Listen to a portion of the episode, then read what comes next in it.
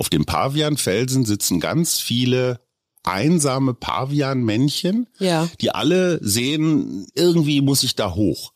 Und sie betrachten die anderen Paviane auf diesem Felsen als Rivalen. Und aus diesem Denkmuster rauszukommen, das ist für mich in meiner Entwicklung als Mann der größte Schritt, der größte Schalter im Kopf.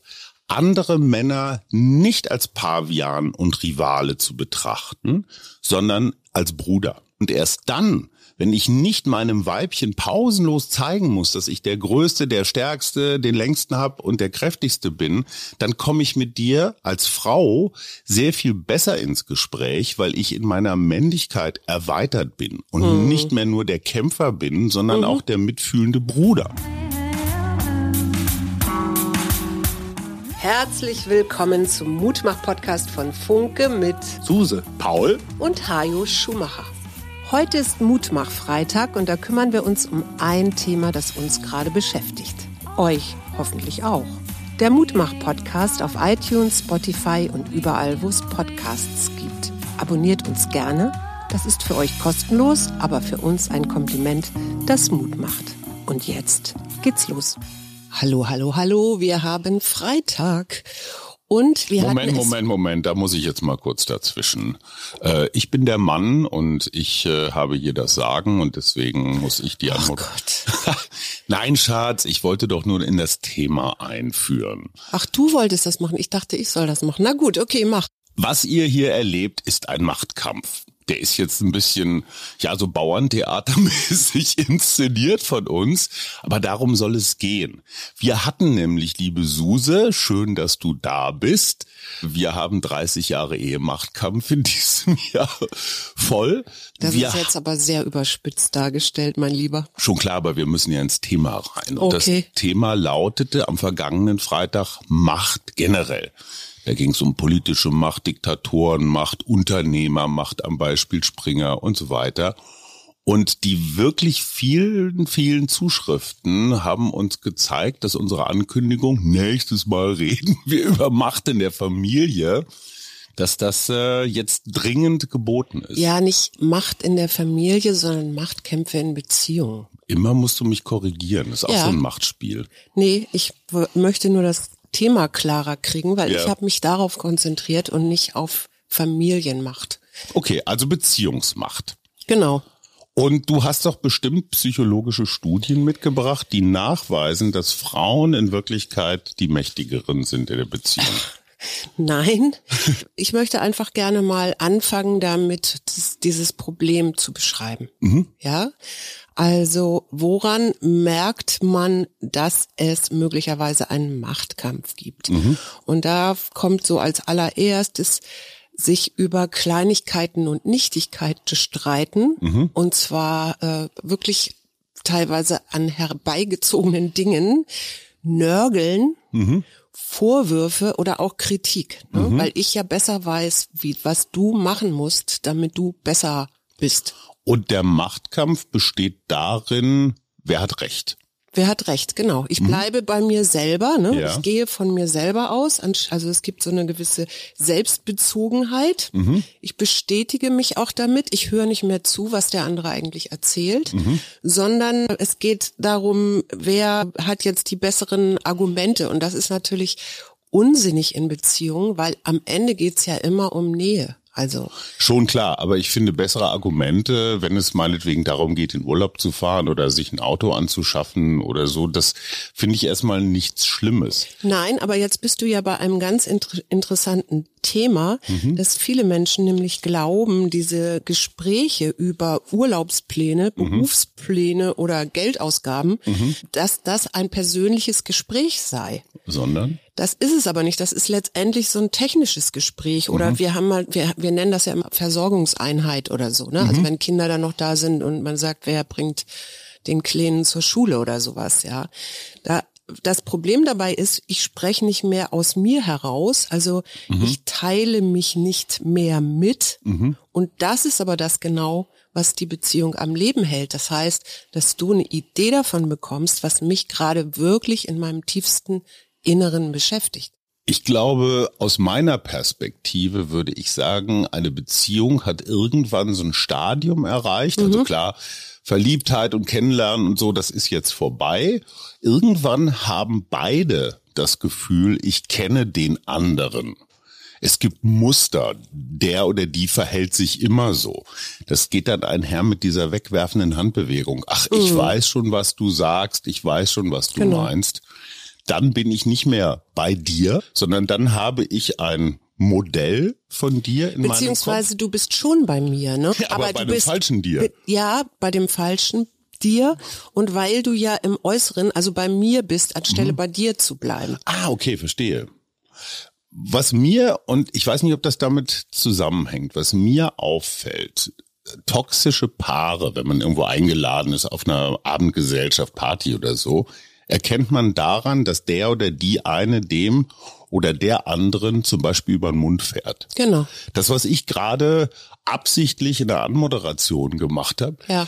Suse wollte eigentlich sagen, dass. Was wir beide auch kennen, ne? Das ist ja nicht so, dass wir hier irgendwie die glückliche nee, nee, kommunikative Beziehung Absolut. in unserem, in unseren 30 Jahren geführt haben. Ne? Ja. Und, und da, ja. Ah, das ist jetzt auch gerade wieder interessant, ne? Wer lässt wem den Vortritt beim Reden? Du warst eigentlich da, ich will was sagen, du nimmst dich zurück. Ja. Und lässt mir den Vortritt. Ja. Ich würde das fast als ein Frauenmuster identifizieren weil ihr Frauen, wenn ich jetzt mal so ganz grob verallgemeinere, habt gelernt, wenn Vati spricht, ne, dann so, ja. ist Andacht. Und nein, wirklich. Und ich glaube, dieses freiwillige, na gut, dann sag du erst mal, ist sehr, sehr weiblich. Ja, kann das sein. würden Männer nicht tun. Ich kann nur als Therapie empfehlen, fahrt euch mal absichtlich über den Mund. Mhm. Also unterbrecht den anderen mal wirklich äh, mit Gewalt. Mhm. Nicht um böse zu sein. Jetzt, das redest du aber den Frauen jetzt, oder? Ich Egal mein, wem. Es, so, okay. es gibt ja auch Männer, die von ihren Frauen, ich sag mal so, kolonialisiert werden. Mhm. Karl-Heinz wollte eigentlich sagen, ne, Karl-Heinz, lass mich mal erklären. Ne, die lustige Geschichte aus dem Urlaub, die erzähle ich doch immer. Ja. Und das ist für mich ein alltäglicher Machtkampf, der ganz häufig unbewusst stattfindet. Deswegen sage ich, dieses absichtliche über den Mund fahren, dieses wirklich brutale Unterbrechen, macht diese Mechanismen bewusst, mhm. weil ich es in vollem, ja, in, in, in vollem Bewusstsein ja, mache. Aber da bist du immer dabei, dass etwas bewusst abläuft. Und mhm, wenn ich jetzt an Machtkämpfe denke in Beziehungen, dann ist ja, tritt da ja etwas zutage, was Emotionalität angeht. Das mhm. heißt, da werden bestimmte äh, Gefühle getriggert. Mhm. Und wenn Menschen emotional werden, und da würde ich Männer gar nicht ausnehmen, ne? Also mhm. Männer werden genauso emotional, dann haben wir diese toxischen, wenn man so will, Gespräche miteinander, die dann irgendwann in die Sackgasse führen. Das heißt, einer zieht sich zurück. Mhm oder flüchtet, kann man auch sagen. Mhm. Und der andere ist vielleicht wütend und zornig und mhm. geht in den Fight. Ja. Und das liegt meines Erachtens daran, dass das Ziel nicht eine gemeinsame Lösung ist. Ja. Schatz, was wäre für uns das beste Urlaubsziel? Sondern dass es tatsächlich zwei ja Egos sind, die aufeinander prallen und die wollen kein gemeinsames Ziel erreichen, sondern jeder für sich, jede für sich will Recht haben. Ja, es geht ums Recht haben. Das genaue Gegenteil von einer Lösung. Ja. So, das ist ja so eine polarisierte Gesellschaft auch, ne? Wenn die Rechten sagen so und so, die Linken sagen so und so, die kommen nicht mehr zusammen, weil mhm. es kein Kompromissfeld gibt. Ja.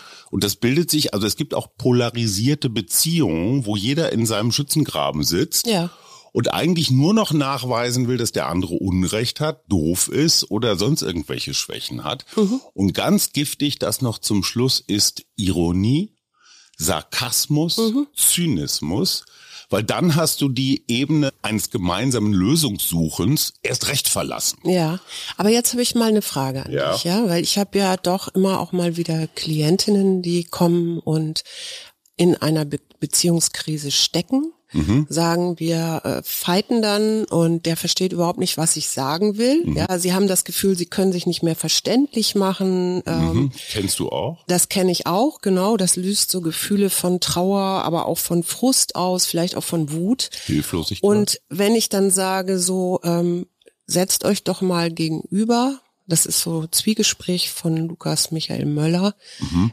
entwickelt und seiner Ehefrau. Äh, setzt euch doch mal gegenüber, macht alles aus, also kein Telefon, keine Kinder, nichts darf stören und dann erzählt dem anderen doch erstmal von dir selber. Mhm. Ja? Dann kommt ein als ein Beispiel, ja, aber dann fängt mein Partner, weil ich habe ja vorhin, also ich habe ja auch viele Frauen, dann sagen die Frauen, ja, aber mein Partner spricht nur über seinen Beruf.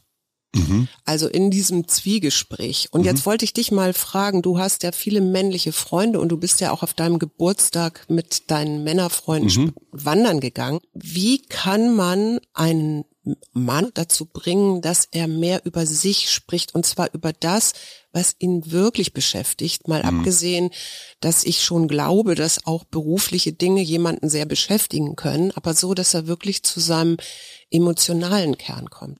Du machst da einen Punkt, mit dem sich ein Kollege von dir, Björn Süfke aus Bielefeld, der ist Männertherapeut, mhm. schon seit vielen Jahren beschäftigt.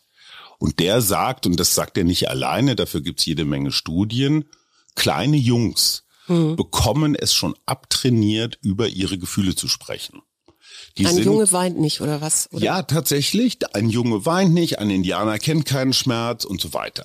Ja, und ähm, Mädchen wiederum, und das hat ganz viel auch mit weiblichem Personal zu tun, also Kindergärtnerinnen, Kita, Ja, das heißt auch, hat auch was mit Entwicklungsaufgabe zu tun, ne? Also Frauen und Care-Arbeit, so im Sinne von äh, Mädchen und Familie, die kümmern sich dann um die Harmonie und die mhm. Kinder und mm, mm, mm, und die Jungs gehen raus in die Wildnis und äh, kämpfen, also arbeiten. So, und das ist einer, einer der Gründe, die Süfke aus macht, du hast als kleines Mädchen in der Kita ganz häufig eine Frau als Bezugsperson, mhm. auch als Vorbild, als Orientierung. Als kleiner Junge hast du eher die Verneinung davon. Also ich bin nicht Frau. Mhm. Ne? Und ich, ich bin hier irgendwie so ein bisschen fremd. Also to make a long story short, die, die Menschen, die bei Björn Süfke in die Praxis kommen, die Männer, er ist Männertherapeut, ja. die haben alle dieses Problem, was du gerade angesprochen hast. Ja. Die können wahnsinnig gut über Technik reden, also nicht genau. nur über einen Job, die können auch super über ihr Auto reden, über irgendwelche, keine Ahnung, was PS-Zahlen und, und, und oder Verbrauchswerte, die können auch oder Aktien. Ja, genau, oder Wärmepumpen, was die jetzt kosten Kosten und so weiter. Also das ist diese alleroberste Kommunikationslage, ja. mit der du quasi auch verhinderst, über deine Gefühle zu reden. Ja. Weil es ist nicht gewollt. Es ist nicht erwünscht, dass Männer über ihre Gefühle mhm. reden. Ich fände das total interessant, wenn Olaf Scholz mal irgendwann, wenn der diesen Riesenpanzer mal einfach aufknacken mhm. lassen würde. Ich, das würde mich total interessieren. Aber ich, ich Wie denk, fühlt sich das an? Aber das ist nicht gewollt. Ja, aber ich denke, das ist auch noch eine Frage unserer Generation. Ja. Und wenn ich so unseren Sohn angucke, also Paul angucke, dann würde mhm. ich sagen, da löst sich etwas auf. Ja. Das führt ja auch manchmal dazu, dass junge Frauen dann den Kerl vermissten. Also mhm. der Kerl, der ja, ja, Ansagen genau. macht oder Bitte so. red endlich wieder über deinen Job, über das Auto. Äh, oder, oder junge Männer dann eben auch sehr einfühlsam sein mhm. können. Und das, äh, ja, das muss sich, glaube ich, auch erstmal so richtig finden. Ich kann Aber ich, auf jeden Fall sind sie auf einem guten Weg, die jungen Männer, das wollte ich damit sagen. Wir haben ja diese Technik des Zwiegesprächs äh, eine ganze Weile mal eingeübt. Und ich glaube, das ist tatsächlich der entscheidende Punkt. Ja. Einüben.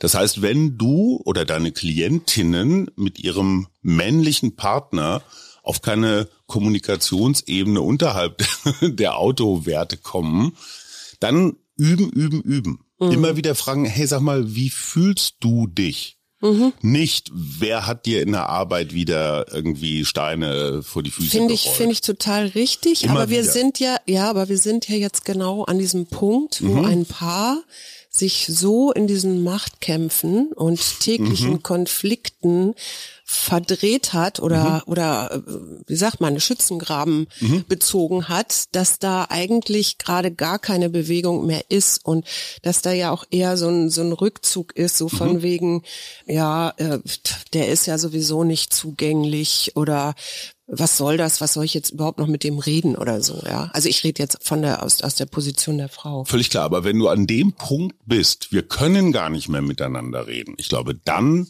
muss das Paar erstmal eine gemeinsame Entscheidung treffen. Ja. Möchten wir diese Beziehung fortsetzen? Mhm. Wir möchten sie, oder zumindest eine von beiden möchte sie nicht so fortsetzen, wie sie jetzt gerade läuft, ja. sondern möchte Veränderung. Möchte der andere diesen Veränderungsprozess mitgehen oder sagt er, nee, ich will so bleiben, wie ich bin? Mhm. Und dann muss man sich halt trennen. Mhm. Und ich finde es total spannend, sich gemeinsam auf diese Reise zu machen und zu sagen, pass mal auf, heute üben wir mal über Gefühle reden. Mhm. Ja? Ich glaube, es fängt schon viel früher an. Also es gibt eine Studie, die ist von 1988, ja, also mhm. ist schon echt lange her. Mhm. Da brachten es verheiratete Paare in der USA täglich nur vier Minuten miteinander zu sprechen. Ja, mhm. wenn du jetzt darin denkst, wovon wir vorhin geredet haben, mhm. ne, dass man über Urlaubspläne und so weiter redet, ja, mhm. ähm, wo bleibt dann dieser Moment, wo ich mal über mich rede oder über uns im mhm. Sinne von, wo stehen wir eigentlich gerade? Wie geht's uns eigentlich gerade? Sind wir eigentlich zufrieden mhm. oder so? Weil natürlich, wenn ich das Gefühl habe, diese, es gibt ja so eine Basisemotion, die wir alle brauchen, weil mhm. wir sind ja äh, Bindungswesen, sag ich mhm. mal. Also mhm. wir, wir brauchen das Gegenüber. Das ist sowas wie Liebe oder Verbindung mhm. oder Nähe. Mhm. Ja, wenn das aber torpediert wird, weil wir in einem Machtkampf stecken oder mhm. weil wir uns wirklich nur noch zu sagen haben, ich gehe jetzt heute einkaufen und wer bringt den Müll runter, mhm. dann leben wir in so einer Unsicherheit. Schon klar. Ja, und da fängt nämlich genau das an, was man erlebt, wenn man in einem Machtkampf ist mhm. Und sich Worte an den Kopf wirft, mhm. dass da drüber mhm. die Emotion, die da drüber ist und die wir viel stärker spüren, das ist dann entweder Wut mhm oder Resignation oder Trauer. Also mhm. dann fangen Frauen meinetwegen an zu weinen, weil mhm. sie das Gefühl haben, da versteht mich jemand nicht. Aber eigentlich geht's darum, ich möchte doch nur Nähe, ich möchte doch Verbindung. So, und das glaube ich, ist die ganz große Herausforderung, das jetzt zu übersetzen. Mhm. Dass ich das als Mann, der jetzt eher so technisch in dieser Vermeidungskommunikation, in dieser Oberflächenkommunikation verhaftet bin, dass ich das verstehe. Ja.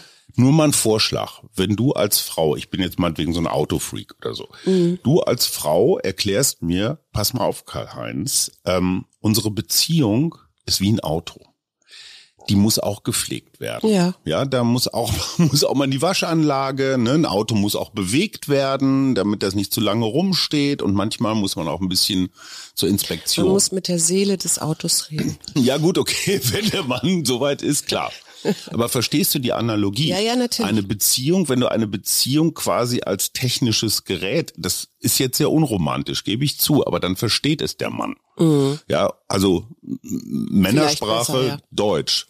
Nein, und das hat ja wirklich was mit Kommunikation ja, zu tun. Ja, natürlich, absolut. Und, und du bist da bei einem ganz, ganz wichtigen Punkt, weil dieses Fragen stellen, ja, mhm. wie geht's dir denn eigentlich gerade, ne? Was beschäftigt dich oder so? Mhm. Ja, das führt ja dazu, dass ich überhaupt mal wieder reflektiere, ja, wo, wie geht's mir eigentlich gerade, ne? Und ja. vielleicht auch eine Antwort finde.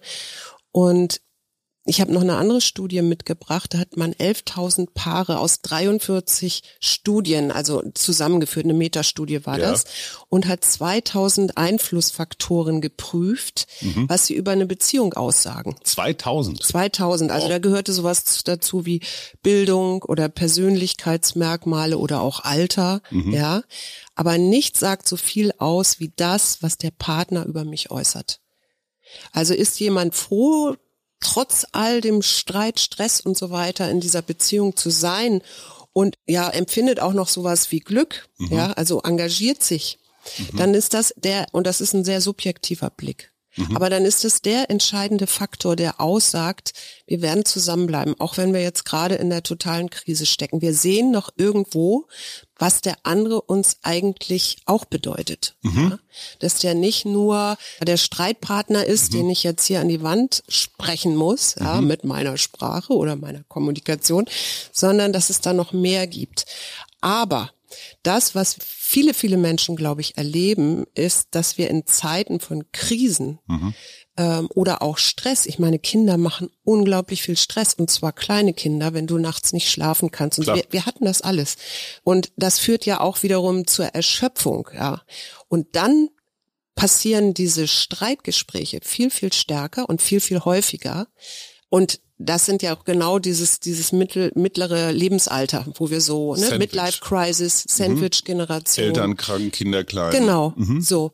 Und da die Kurve zu kriegen und zu sagen, ja, aber ich weiß noch, warum ich mich damals in dich verliebt habe und mhm. was auch deine positiven Seiten sind, also was ich so toll fand an dir und mhm. wo ich, wo ich gemerkt habe, oh, deswegen wollte ich dich heiraten, deswegen wollte ich mit dir Kinder kriegen, deswegen liebe ich dich. Mhm. Ähm, da wieder mehr den Fokus hinzulegen. Also auch wenn wir in dem grässlichsten Streit sind und ich weiß, wie das ist, wenn man so emotional mittendrin ist und sich so dermaßen auch mit der Emotion identifiziert, dass man gar nicht mehr schafft, den Abstand dazu zu bekommen und zu sagen, okay, äh, ich merke, hier wird gerade was getriggert, das kommt vielleicht von von Ur, ist vielleicht ururalt, hat vielleicht gar nichts mhm. mit meiner aktuellen Beziehung zu tun.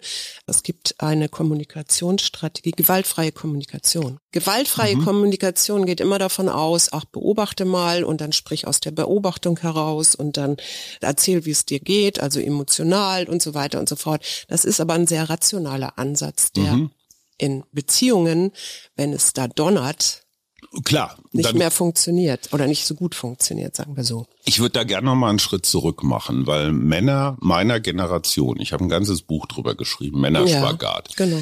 Wir sind groß geworden in einer Zeit, als das Patriarchat, also zumindest in meiner Kindheit, noch ziemlich präsent war, mhm. zumindest nach außen. Ja. Der Vater als der Ernährer. Die ne, Mutter schön zu Hause, macht so. den Haushalt und die Kinderchen die Kohle ranzuschleppen, ist natürlich ein unglaublicher Machtfaktor. Ja ne? weil das ist der, ja, der Ernährer, von dem alles abhängt. Die Frau, die ja nur Haus- und Kinder- und Care-Arbeit erledigt, schleppt kein Geld ran. Da hast du schon mal eine Asymmetrie. Mhm. So geht's los. So, und das haben wir gelernt in meiner Generation. Das war die Zeit, wo Vergewaltigung in der Ehe noch nicht strafbar war. Mhm. Das war die Zeit, wo Männer ihr Einverständnis geben mussten, dass Frauen arbeiten gehen. Ja. Das muss man sich mal alles vorstellen. Da kommen wir her. Das ich ist weiß. noch keine 50 Jahre her. Das ist drin in uns. Das haben wir gelernt. Und das muss man sich erstmal klar machen, dass wir diese Muster von unseren Eltern aus unserer Kindheit erstmal drin haben, dass der Mann so eine Art, ja, Pavianfelden, so eine natürliche Führungsrolle hat, an der er übrigens manchmal auch zerbricht. Mhm. Der würde sich freuen, wenn man das auf zwei, vier, sechs Schultern verteilen könnte. Ja. Ja, aber er hat gelernt, ich muss da alleine durch. Wenn's weh tut, noch einen Meter. Ich schaff das schon. In allen großen Erzählungen, ob das Bruce Willis, Rocky, Jesus, die Buddha. Heldenerzählung. Es ist immer die Heldenreise, dass ein Mann alleine die Welt retten muss. Mhm. Deswegen ist das ja so wichtig, dass sich Hollywood-Plots verändern. Ja, dass, dass diese Heldennummer einfach mal ein bisschen aufgelöst wird, die in uns allen drin sitzt. Ja. Und da kommen wir dann zum nächsten Punkt. Die Frauen, wenn ich das jetzt mal so ganz generell äh, sagen darf, haben natürlich damals Strategien entwickelt, um dieser vordergründigen Männermacht, Patriarch, Ernährer und so weiter was entgegenzusetzen. Mhm. Und das sind natürlich subtile Strategien, die nicht mit auf die Brust klopfen zu tun haben. Und das sagt Björn Süfke und da würde mich deine Meinung interessieren. Ja. Männer haben eine sehr viel schmalere Auswahl an emotionalen Regungen. Mhm. Das ist fast immer irgendwie Gewalt. Mhm. Also Macht aus. Ja, ja, das ist das liegt ja auch wieder an der Entwicklungsaufgabe, so. ne? Autonomie, also ich muss mich draußen auf ein paar Felsen genau. klar und und deutlich positionieren und hier um meine Macht ringen mhm. oder so. Das geht natürlich in die Richtung Aggression, so, Wut und, und solche Sachen. Und und meine Frage, ich weiß, dass du jetzt sehr sehr dünnes Eis betreten, ja. aber Gewalt in der Ehe ist definiert bei uns jedenfalls als physische Gewalt, dass der meistens kräftigere Mann die Frau schlägt, festhält, ich weiß nicht wie auch immer, misshandelt, körperlich. Die Waffen der Frau sind aber eher subtil psychologisch.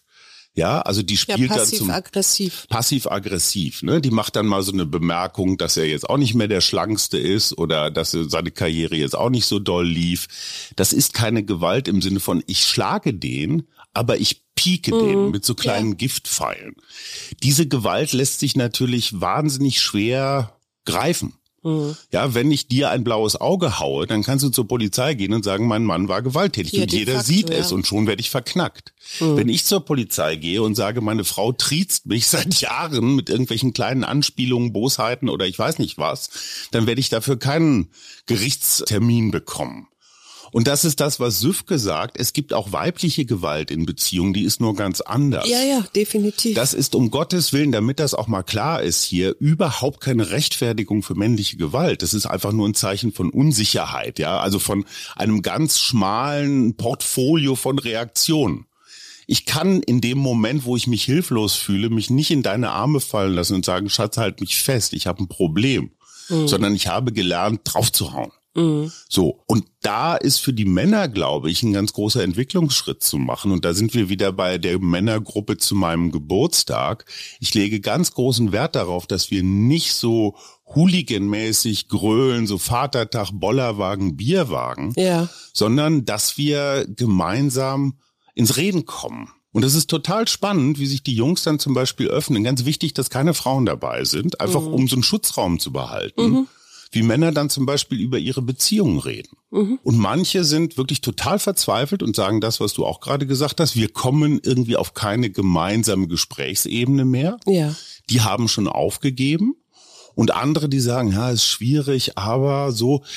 Und da bin ich dann, da komme ich dann immer mit dir und auch mit dem Zwiegespräch und sag, ey, lasst mal die Rüstung fallen, lasst mal die, die Waffen fallen, klappt mal die Visiere auf und sagt einfach mal, wie es euch wirklich mhm. geht. Ja, weil dieses ewige Ringen oder, oder, ja, dieses Bekriegen, das stumpft natürlich Beziehungen auch total ab, ne? Klar. Und das kann man auch daran äh, erkennen, dass wir oft mit Freunden oder Freundinnen viel, viel intensiver über uns reden als mit dem eigenen Partner, ne? weil da ist dann schon so eine Resignation. Mhm. So, der braucht ja, der weiß, versteht mich ja sowieso nicht oder irgendwie so, ne? Also ich kenne das auch aus ganz heftigen Krisenzeiten, die wir hatten, wo ich echt wirklich mit meinen Freundinnen zusammensaß und sagte, der ist echt irgendwie keine Ahnung, ich verstehe den nicht mehr, ich fühle mich nicht mehr wohl und so weiter. Also der ist ganz ist so, weit weg. Und der ist ganz weit weg. Und das ist eben genau der Punkt, mhm. weil Nähe braucht Verletzlichkeit. Mhm. Und da sind wir bei dem, ich mache auf. Mhm. Ich sage, ich bin hier an dem Punkt, wo ich nicht mehr weiter weiß, mhm.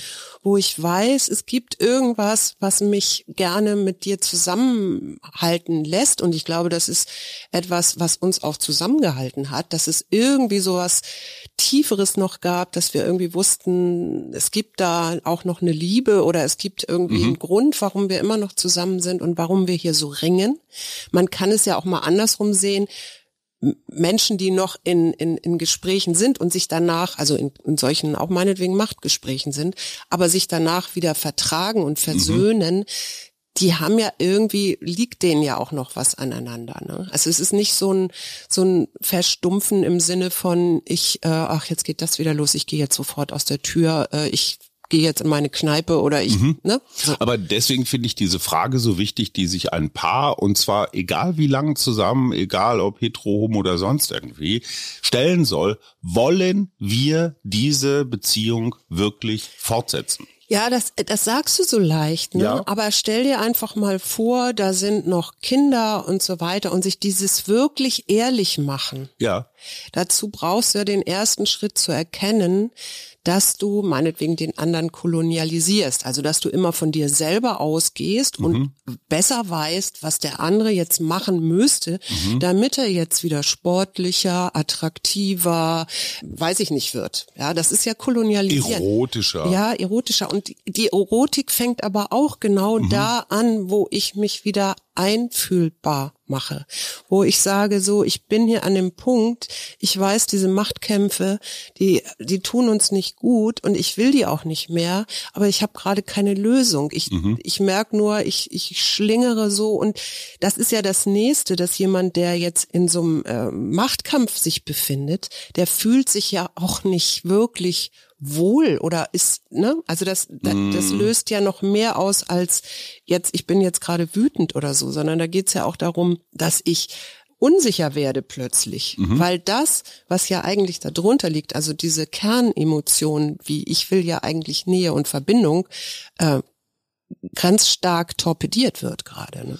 Ein Punkt, weil wir gerade Sex sagten oder Erotik oder Nähe. Ich mhm. glaube, das ist eine eigene Folge. Und ich glaube, hiermit haben wir schon die nächste Freitagsfolge geboren, nämlich das Thema Nähe und Beziehung. Das würde ich jetzt hier mal ausklammern. Das behandeln wir gesondert. Okay. Aber ich, ich würde das gar nicht trennen voneinander. Nein, aber ich glaube, das ist ein so großes Feld, dass wenn wir das jetzt hier aufmachen, dann läuft es einfach aus. Ich würde dazu gerne eine eigene Folge machen, weil ich mhm. glaube, wir dazu auch eine Menge zu erzählen haben, weil gerade die körperliche Nähe uns auch immer wieder zusammengehalten hat. Ja, ja, das hat. ist definitiv. Und der Moment, wo ich deine Hand ergreife oder du deine Hand auf meinen Unterarm legst, ist schon ganz viel Zoff rausgenommen. Ja. Weil du ein, ein ganz kleines, aber sehr starkes Zeichen sendest, hey, eigentlich gehören wir zusammen oder eigentlich fühle ich mich dir nah. Mhm. Ja.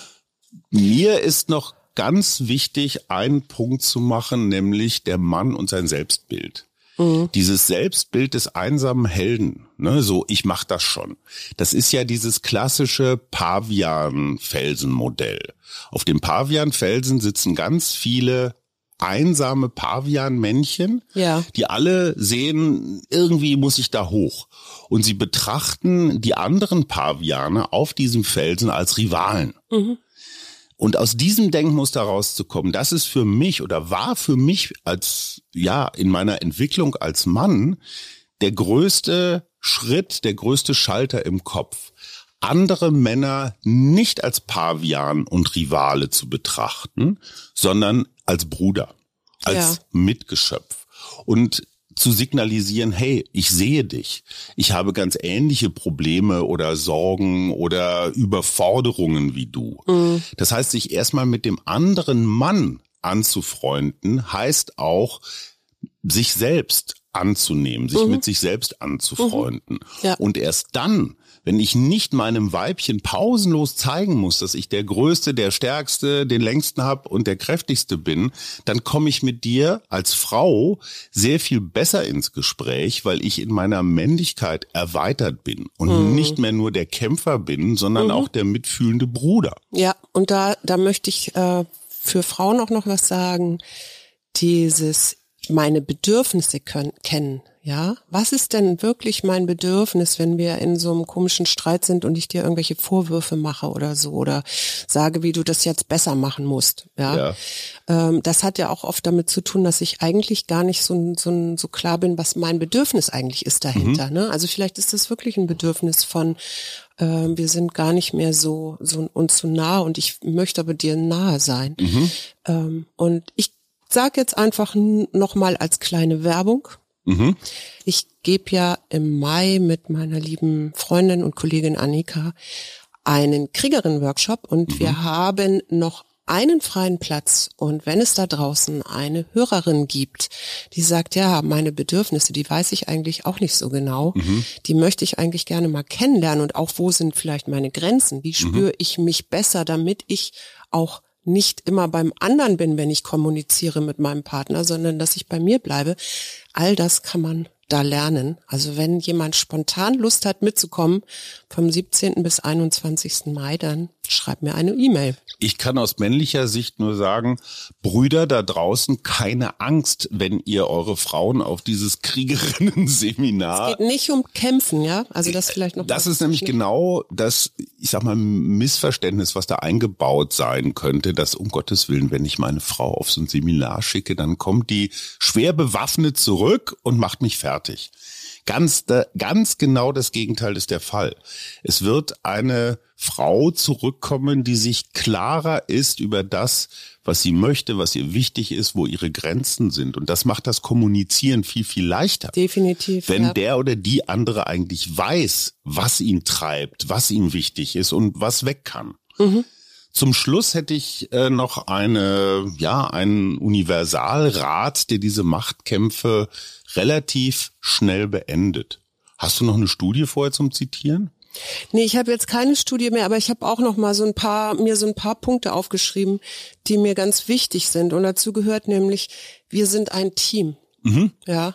Und keiner ist perfekt. Mhm. Kein Mensch ist perfekt. Mhm. So, ne? Ich bin es nicht und der andere ist es auch nicht. Mhm. Und dieses Katastrophen zu vermuten, wo mhm. keine sind, also, ne, das ist mhm. mein Lieblingsthema Zukunfts Gedanken, die in Katastrophen enden. Auch Brain oder Mindfuck genannt. Ja, stattdessen vielleicht einfach nochmal sich selber klar machen, was liebe ich denn an dem anderen, ne? Also, weil du sprichst ja eigentlich, wenn du mit jemandem schon länger zusammen bist, mit deinem intimsten Freund, wenn du so willst. Ja. Also jemand, der ja. dich, der dich so so in- und auswendig kennt, mhm. wie keine Freundin oder kein, weiß ich nicht, mhm. Papa, Mama, sonst wie was. Und im Streit geht es nicht um Wettstreit. Mhm. Also es geht nicht darum zu gewinnen, mhm. sondern es geht darum, im, dass wir im Wir bleiben, dass wir uns vielleicht auseinandersetzen. Da habe ich ja manchmal ein Problem mit. Also mhm. weil ich dann ja auch immer so aus meinem Harmonie äh, Gefühl mhm. denke, nee, aber wir können uns doch jetzt nicht streiten. Es gibt doch hier gleich ähm, auch so ein Mann-Frau-Missverständnis. Ja, de ne? definitiv. Ne? Für dich ist Streit immer irgendwie mit Aggression verbunden. Mhm. Für mich ist Streit Sport. Also ja. es ist so eine Art, ja, aber freundschaftliches Ringen so um Argumente. Und mal gewinnt der eine, mal der andere. Du bist aber eher eine Streitvermeiderin und ich bin eher so aus meiner sportlichen Gesinnung heraus ein Streitsucher. Mhm. Aber ich meine das gar nicht böse. Also frag dich, bevor du lospolterst, was ist denn wirklich los bei mir? Mhm. Oder atme, ja, atmen ist auch immer eine gute. immer richtig. Und eins kann ich wirklich sagen, wenn ich weiß, dass mir diese Beziehung wirklich noch wichtig ist und dass ich auch mit meinem Partner zusammenbleiben möchte, dann ist die Versöhnung hinterher. Und das heißt ja auch, ich gehe wieder auf den anderen zu und sage, mhm. du Schatz, es tut mir echt leid, ich habe da vorhin Worte benutzt ähm, oder ich war dann unfair, bitte verzeih.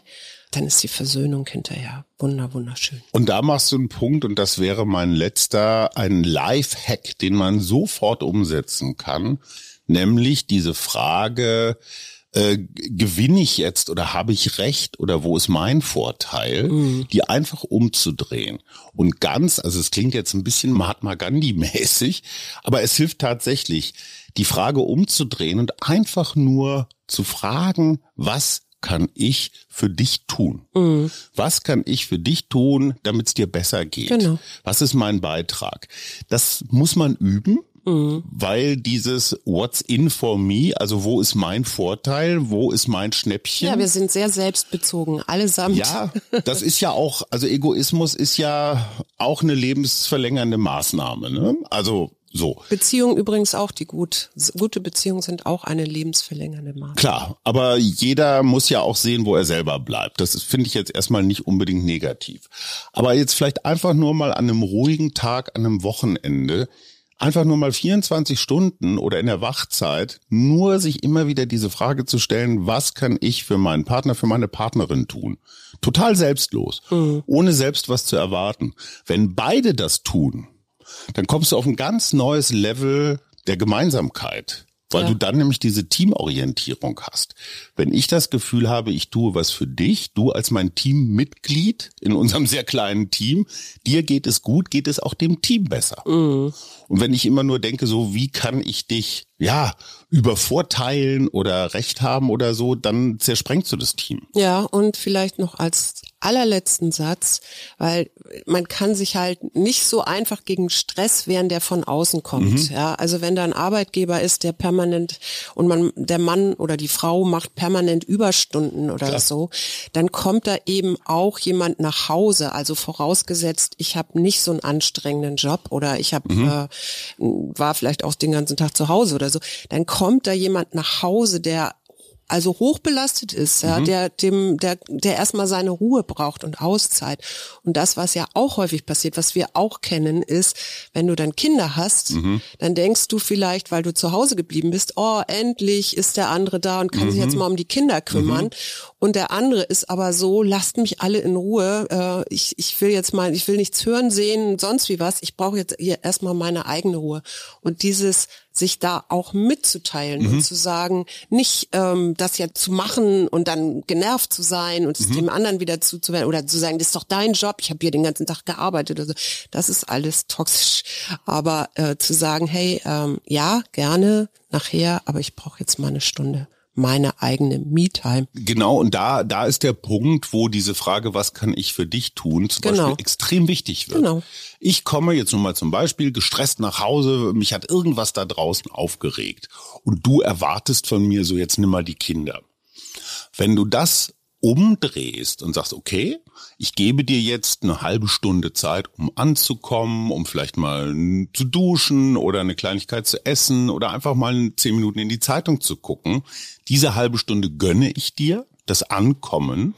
Aber dann, wenn du diese halbe Stunde hast, fragst du dich vielleicht auch, was kann ich denn für die daheimgebliebenen in diesem Fall tun? Ja. Und nehme dann die Kinder tatsächlich, aber in vollstem Bewusstsein, dass du mir auch diese halbe Stunde ankommen ja, und gegönnt ich, hast. Das ist ja auch schön, wenn ich jemandem anderem was schenken kann. Ja, wenn ich sagen kann, ich sehe auch, dass Hausarbeit und Kinderarbeit und so weiter genauso stressig ist, ja, oder sein kann. Mhm. So, dass das nicht irgendwie, und wir hatten dieses wir hatten das ja am Anfang unseres äh, Elternseins mal mit Paul, mhm. wo du, du immer so eine Vorstellung hattest, ach, dann geht sie da mit dem Kindchen im, mhm. im Kinderwagen Chucky machen, der schläft schön mhm. und setzt sich auf die Bank und liest Buch und so. Und dass das eben auch nicht so ist.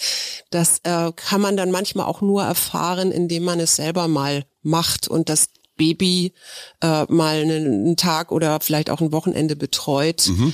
während äh, die Mutter vielleicht äh, mal was anderes macht und sich mal nur um sich kümmern kann. Ganz konkret, dieses Wochenende, mein, mein Hasenfurz, was kann ich dir Gutes tun? An diesem Wochenende, jetzt sofort, spontan. Oh dieses Wochenende, ich, ich habe einen Waldtag am mhm. Wochenende, am Sonntag. Ähm, ja, wenn ich danach, ich das strengt mich ja auch immer ein bisschen an, mhm. wenn ich danach nicht Podcasts aufnehmen könnte, dürfte, mhm. dann würde mich das schon enorm entlasten. Aber ich nehme an, das kannst du mir nicht geben, weil unser kleiner großer Sohn, ja, Paul, in Hamburg im Monkey Music Club Musik macht. Musik macht und dementsprechend wahrscheinlich nicht zur Verfügung steht für den Montagspodcast. Okay, ich kann dir den Podcast am Sonntag nicht abnehmen, aber ich könnte, wenn du nach Hause kommst, dir eine Stunde Besinnungszeit geben. Ne? Du darfst dich zurückziehen. Ich stehe hier nicht schon mit äh, aufgezogenen Mikrofonen und sage, mach. Und ich könnte womöglich auch eine warme Mahlzeit ja, Du könntest mir auch vielleicht ein paar Themen sagen, die du besprechen willst, dass ich mich nicht mehr so allumfänglich vorbereiten muss. Aber das Letzte, was ich sagen wollte, wir wollen ja dann hoffentlich auch noch in den Mai tanzen. Ah, okay, dann möchten wir das gemeinsam voneinander. Wir tanzen in den Mai. Genau. Das ist doch schon mal ein Plan. Wir wünschen euch ein schönes Wochenende und einen großartigen Tanz in den Mai.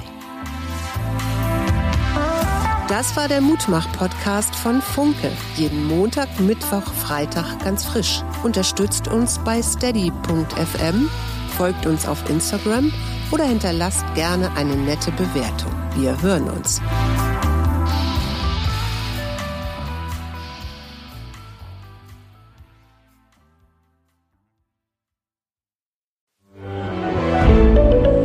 Ein Podcast von Funke.